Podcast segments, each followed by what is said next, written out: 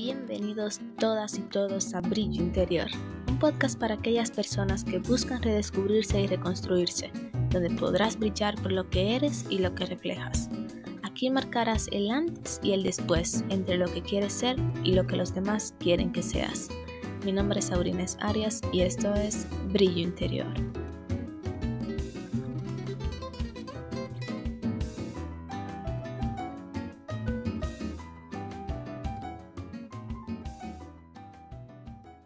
Bienvenidos a Brillo Interior, el podcast. Soy Aurines Arias y este es el episodio número 12. El episodio más esperado de toda la temporada. Por fin hoy ya hablaremos del libro Piensa y hágase rico de Napoleón Hill. Por fin ya llegó el momento. Además, este será el último episodio de la primera temporada y en enero febrero arrancamos con la segunda porque me voy a tomar mis vacaciones, claro que sí. Así que cuéntenme qué tal todo, cómo les va, cómo se sienten, cómo los trata la vida. Yo espero que se encuentren bien, de verdad. Así que vamos a relajarnos para escuchar este episodio, para que ustedes se dediquen este momentito ustedes de verdad, suelten todo y se concentren en lo que vamos a hablar aquí. Así que vamos a hacer dos respiraciones, vamos a inhalar y a exhalar. Y otra vez, inhalar y exhalar. Inhalar, exhalar. Ustedes saben eso, eso es muy básico. Así que, ahora sí, empecemos con el episodio. Para comenzar, ¿quién es Napoleón Hill? ¿Por qué un libro de él?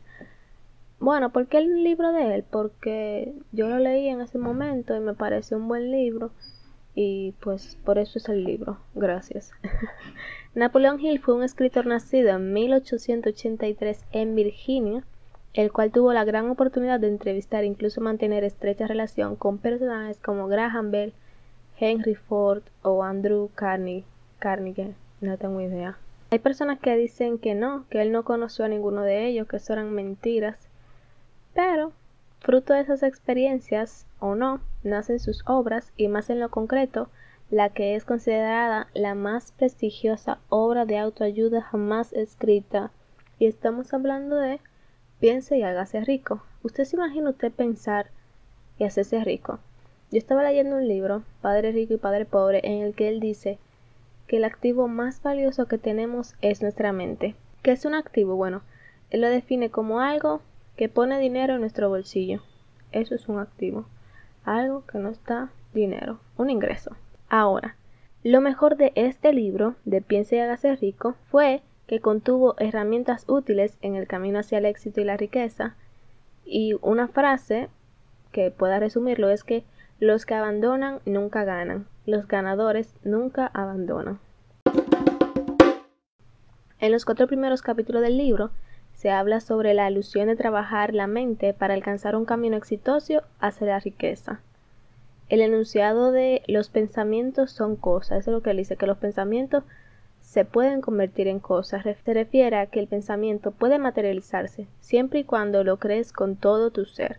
Si usted lo desean con todo su ser, usted puede materializar un pensamiento. Ahora, es importante recordar que la mente es un imán y atrae todo ya sean fuerzas, ya sean personas, ya sean circunstancias. Hay algo que se llama la profecía autorrealizada, que estaba leyendo en otro libro de Walter Rizzo, Pensar bien, sentirse bien, que básicamente explica que si usted, por ejemplo, dice que le va a ir mal en un examen, usted mismo hace todo lo posible para que lo vaya mal. Y al final, ¿qué pasa? Le va mal. Entonces, si usted atrae eso, pues eso es lo que le va a pasar. Ahora, si deseas riquezas, debes de pensarlas primero. El deseo y la fe son importantes para lograr alcanzar la riqueza, ya que la fe es una emoción positiva muy poderosa. La fe elimina cualquier limitación que pueda poner la mente.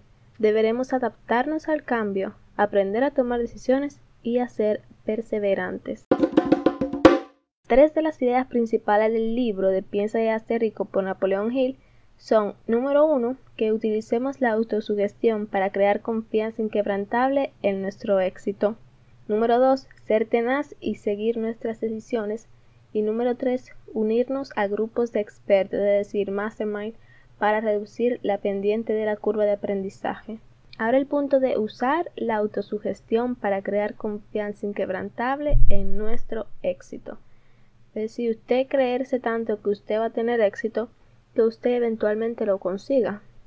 Entonces, la autosugestión se basa en usar un fenómeno parecido al del efecto placebo para convencernos de algo de forma que empezamos a actuar como si esto fuese cierto y entonces vemos los resultados del proceso.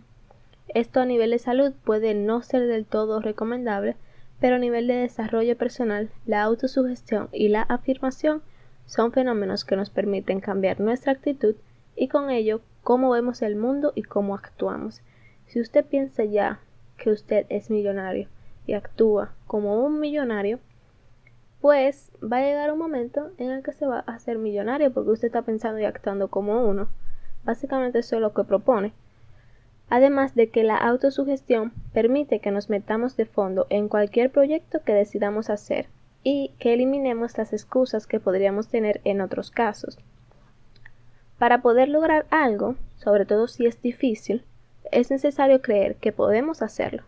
Y para ello la autosugestión es una gran herramienta por lo que ya les estaba mencionando anteriormente. El segundo punto, sé tenaz y sigue tus decisiones.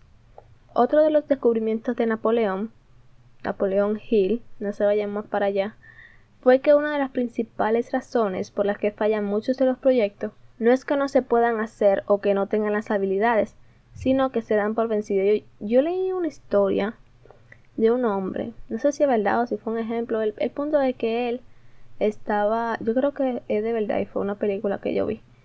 Él estaba cavando, picando, buscando oro en un lugar y unos centímetros más al lado de donde él estaba picando se desembocaba una mina. Él no encontró oro, pero la persona que continuó el trabajo que él abandonó sí lo encontró. Así que no es que no tenían las habilidades, sino que se dieron por vencidos. Entonces, cuando nos proponemos una gran meta, sobre todo si es la primera, lo más seguro es que nos falte un poquito de confianza, que sintamos que no podemos hacerlo aunque queramos, esto es normal. Tener confianza porque sí no es buena idea, porque hará que fallemos cuando más importa. Pero esto no significa que esta confianza no se pueda crear con el tiempo, gracias a la autosugestión y al trabajo. Para conseguir confianza y llevar a cabo cualquier proyecto, es necesario que aprendamos lo importante que es la disciplina. Wow. La disciplina. Wow. La disciplina es la única habilidad que traduce nuestras ideas y conceptos en algo real. Y las personas que más consiguen son los que más hacen. Ahora, con respecto al punto de unirnos a grupos de expertos mastermind para reducir la pendiente de la curva de aprendizaje, Hill nos recomienda que creemos un grupo mastermind de expertos que han logrado lo que queremos o que están también en proceso y que aprendamos y escuchamos a estos o que están también en proceso y que aprendamos y escuchemos a estos mentores. Así que entonces, ¿qué es un mastermind? La definición de qué es un mastermind de Napoleón Hill es la siguiente es la coordinación de conocimiento y esfuerzo de dos o más personas que trabajan para conseguir una meta concreta en armonía. El objetivo de un mastermind es que poniendo en conjunto las ideas de las personas que participan podamos sacar nuevas ideas o aprender habilidades que son necesarias pero aún no hemos desarrollado. Hasta aquí el episodio de hoy. Esto fue Brillo Interior. Ojalá y les haya parecido interesante el libro. Espero que hayan aprendido algo y puedan ponerlo en práctica. Recuerden compartir el podcast para ver a más celestitos unirse. Muchas gracias por escuchar y nos vemos en la próxima. No olviden ser amables, vivir cada día como el último día de su vida y amar a los demás tal y como son. Chao. Muy bien, esto ha sido Brillo Interior. Muchísimas gracias a todos por sintonizar. Recuerden dejarnos sus mensajes a través de Instagram, brillo-interior-abajo y sus mensajes de voz a través de Anchor, como siempre. Nunca olviden que la belleza de una persona se refleja en su alma. Dicho esto, nos vemos en un próximo episodio de Brillo Interior. Tschüss.